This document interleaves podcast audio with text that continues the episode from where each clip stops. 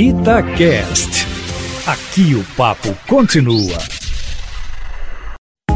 Itatiaia Carros, com Emílio Camanzi. Emílio Camanzi, a indústria automobilística está trabalhando a todo vapor e os novos lançamentos que estavam ali parados começam a descongelar, não é isso? Boa tarde para você. Boa tarde, Júnior, e a vocês todos que estão ligados aqui na Itatiaia. Esta semana foi apresentado mundialmente o Volkswagen Taos, um SUV que será produzido na Argentina e que chegará por aqui no segundo trimestre do ano que vem.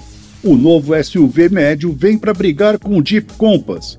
Serão duas versões, a Comfort Line e a Highline, ambas equipadas com um motor 1.4 turbo de 150 cavalos e 25,5 kg de torque com câmbio automático de seis marchas. No interior, terá inserções de couro no painel, luzes ambientes em várias cores e carregador de celular por indução, além do quadro de instrumentos digital configurável e o novo sistema multimídia Volksplay.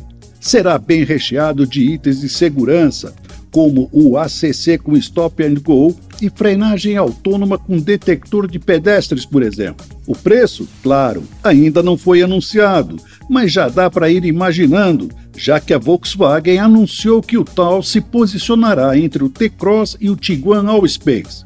E quem vai chegar junto para concorrer com ele e também com o Compass será o Corolla Cross, o SUV médio da Toyota. O japonês já teve as patentes registradas no INPI.